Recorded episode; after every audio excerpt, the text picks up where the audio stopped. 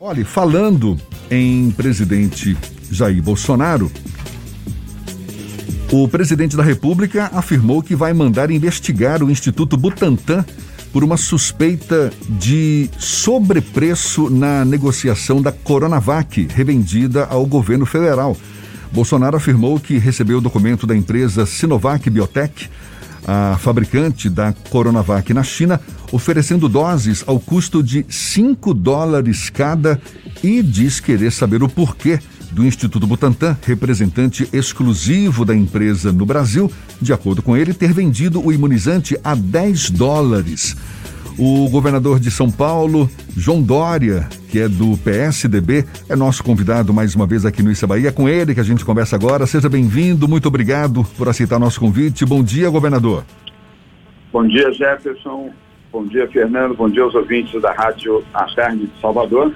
Bom dia, minha terra. Bom dia, Bahia. Maravilha. Que explicação o senhor já tem para justificar essa digamos, nova denúncia feita pelo presidente da República, dizendo que a Coronavac estaria sendo oferecida pelo Instituto Butantan a um preço muito maior do que o teria sido oferecido pela empresa Sinovac?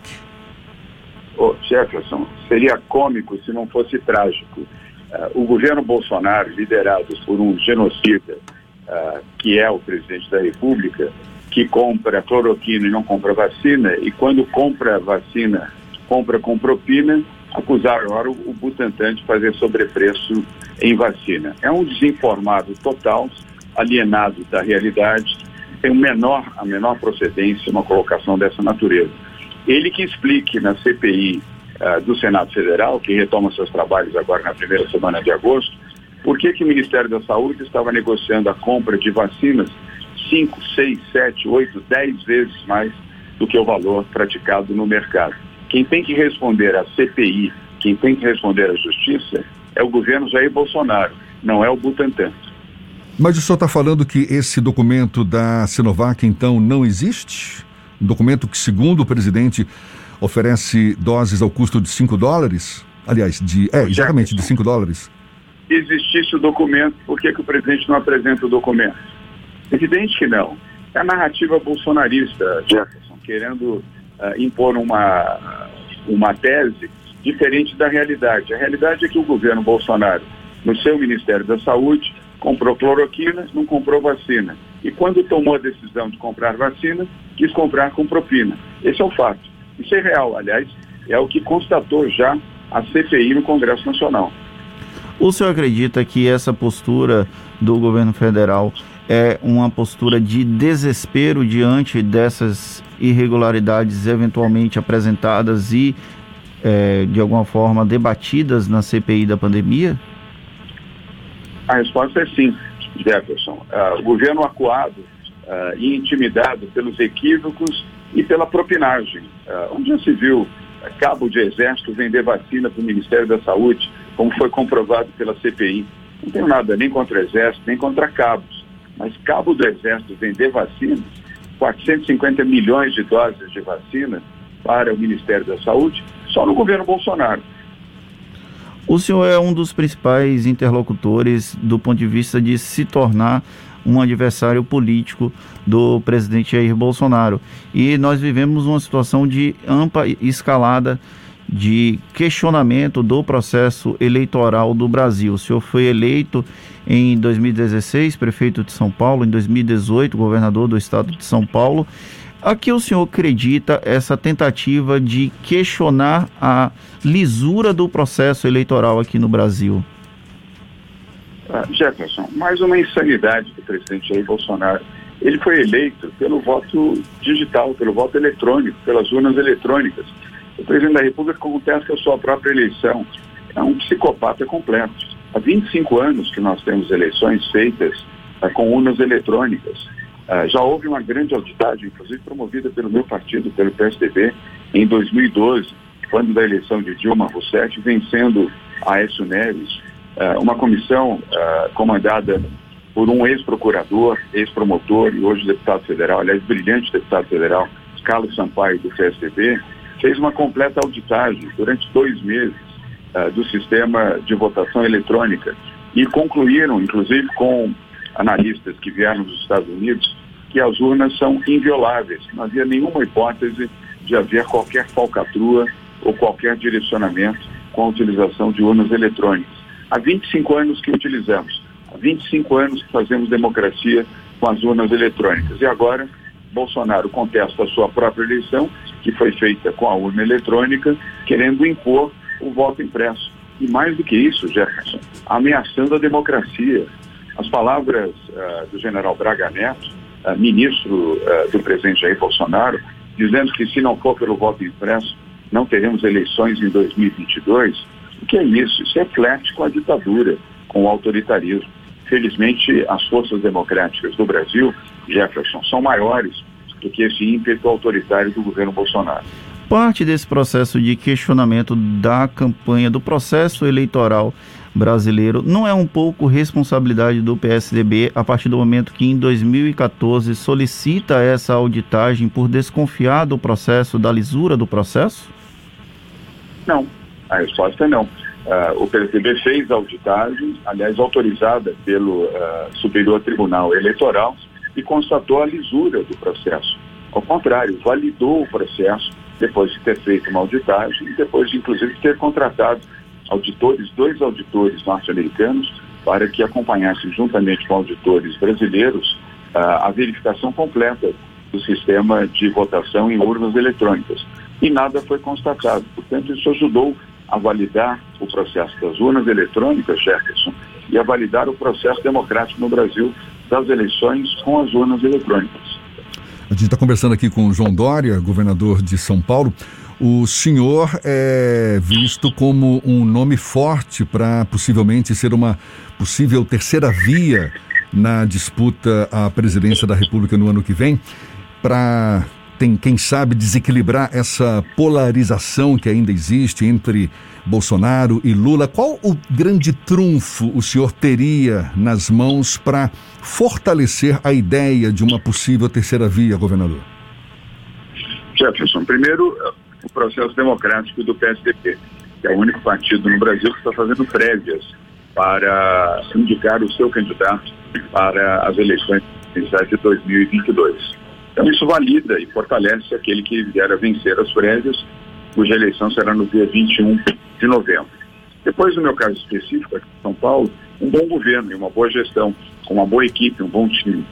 Veja que na economia, sob o comando de Henrique Meirelles, que já foi ministro da Fazenda e presidente do Banco Central, a previsão da Fundação SEAD, da Universidade de São Paulo, é que o Estado de São Paulo deve ter um crescimento do seu PIB de 7,8% enquanto o Brasil tem como previsão um crescimento de 5,3%.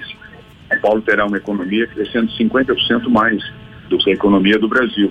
Mas vale lembrar que desses 5,3%, Jefferson, de crescimento do PIB do Brasil, 36% está em São Paulo. Ou seja, São Paulo cresce, o Brasil cresce. São Paulo aumenta a geração de empregos, aumenta a geração de empregos em todo o Brasil. É uma boa contribuição que estamos dando a todo o país, inclusive ao Nordeste do Brasil. E ao lado disso também a, a política social que nós implantamos aqui para apoiar as pessoas mais vulneráveis no estado de São Paulo. Criamos a Bolsa do Povo, um programa, é o maior programa social da história de São Paulo, com um milhão de pessoas recebendo benefícios de até 500 reais por mês. Também lançamos o Vale Gás, para que a população uh, mais vulnerável possa comprar o seu botijão de gás a cada dois meses. Nós fornecemos o Vale Gás para essa população vulnerável botijão de gás aqui em São Paulo não deve ser diferente na Bahia, Jefferson. Está valendo entre 100 a 130 reais o botijão de 13 quilos. Não há como uma população desempregada uh, e prejudicada pela pandemia comprar o botijão de gás, ainda que receba o alimento solidário ou uh, uma cesta básica de alimentos.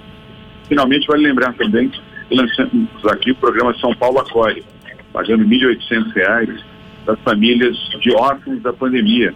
Jefferson, uma tristeza. Muitas famílias em São Paulo, certamente em todo o país, perderam pais e mães para a Covid.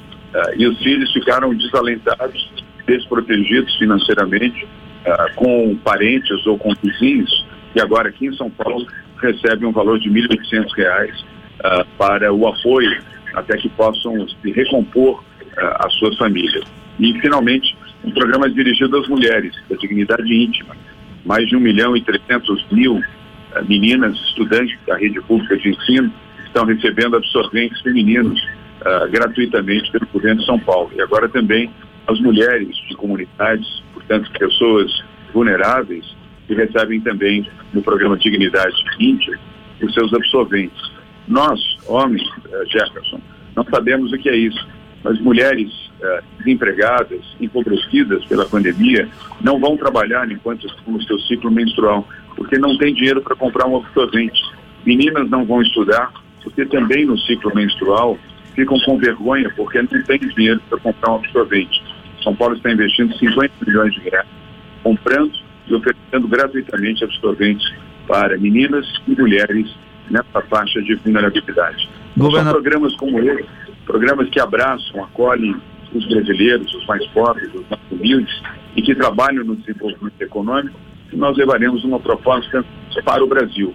O Brasil com esperança, o Brasil com emprego, o Brasil com desenvolvimento a partir de 2023, fruto das eleições de outubro de 2022.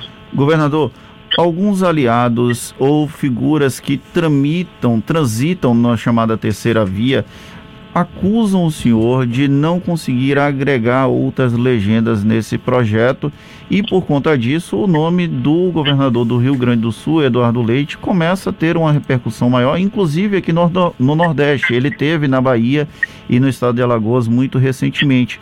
O senhor acredita a fogo amigo essa tentativa de colocá-lo como uma figura de difícil trato para agregar partidos políticos num projeto presidencial em 2022? Jefferson, é, é fogo inimigo, não é fogo amigo.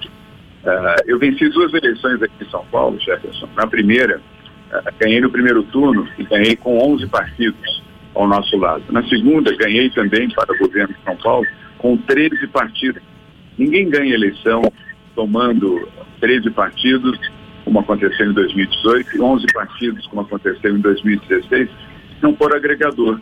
Agora eu agrego votos, outros agregam ódio. Essa é a diferença. Inclusive, o governador do Rio Grande do Sul, ele agrega ódio, foi isso que o senhor quis dizer?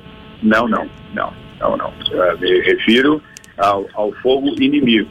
Uh, Eduardo Leite é um bom rapaz, é um bom governador do Rio Grande do Sul, assim como Tasso Gereissati, um excelente senador pelo Ceará, e Arthur Virgílio, um ex-senador e ex-prefeito uh, de Manaus, a capital do seu estado, o Amazonas, todos brilhantes, todos competentes, e faremos uma campanha positiva, propositiva dentro das prévias. Eu me refiro a essas pessoas, outras que uh, fazem acusações de desagregação, porque são medíocres, são pequenas uh, e tem, tendem, evidentemente, ah, ao desejo de ah, fracionar o PSDB. O PSDB sairá unido das prévias em 21 de novembro, com um candidato vencedor, tomando força com os outros três candidatos. Nós estamos dentro de um processo democrático, construtivo e fortalecedor. E essa pessoa, Jefferson, ao sair ah, das prévias do PSDB, sairá fortalecido para construir um diálogo positivo, construtivo com outros partidos para um projeto pelo Brasil e para o Brasil. Um projeto do PSDB, não um projeto individual. Um projeto de todos pelo bem do Brasil. Pela relevância do cargo, o governador de São Paulo sempre foi considerado um candidato natural ao Palácio do Planalto, mas, por exemplo, em eleições anteriores, tanto José Serra quanto Geraldo Alckmin enfrentaram resistências internas antes de se lançarem na disputa. O senhor acredita que ainda vai haver alguma disputa interna no partido, no PSDB, pela vaga do candidato? Não é disputa, é um, é um processo. O PSDB é um partido democrático. O PSDB não tem dono, não tem um que manda e todos que obedecem. Todos têm a sua importância, todos têm a sua relevância. Historicamente, o PSDB tem 33 anos de existência Sempre foi assim, sempre foi um partido democrático, nunca foi um partido de dono, sempre foi um partido que discutiu as suas propostas e os seus candidatos também. E é um processo saudável, processo saudável que produziu um grande presidente da República, Fernando Henrique Cardoso, que em dois mandatos transformou o Brasil. Produziu uh, dezenas de governadores, dezenas de senadores, centenas de deputados federais, estaduais, uh, milhares de vereadores, prefeitos, vice-prefeitos, de um construtivo processo democrático. Continuará a ser assim. Governador João Dória, governador de São Paulo pelo PSDB, muito obrigado pela sua disponibilidade, pela atenção dada aos nossos ouvintes. Bom dia e até uma próxima, então. Jefferson, quero agradecer. Se me permite apenas mais 30 segundos, para deixar um abraço ao meu amigo Bruno Reis, prefeito de Salvador, grande prefeito, aliás, cumprindo o seu mandato muito bem, sucedendo a CM Neto, ao meu amigo deputado Adolfo Viana, presidente do PSDB da Bahia, e meu querido e bom amigo senador Otto Alencar, recuperado da Covid e agora vacinado. Uh, e também deixar um abraço ao governador Rui Costa. A todos o meu abraço, a toda a Bahia, que também é minha terra, a você, ao Fernando Duarte, aos ouvintes, internautas da Rádio à Tarde. Um bom dia, se protejam, estejam bem, um bom final de semana. Tá certo, muito obrigado mais uma vez. Agora, 8h29 aqui na Tarde FM.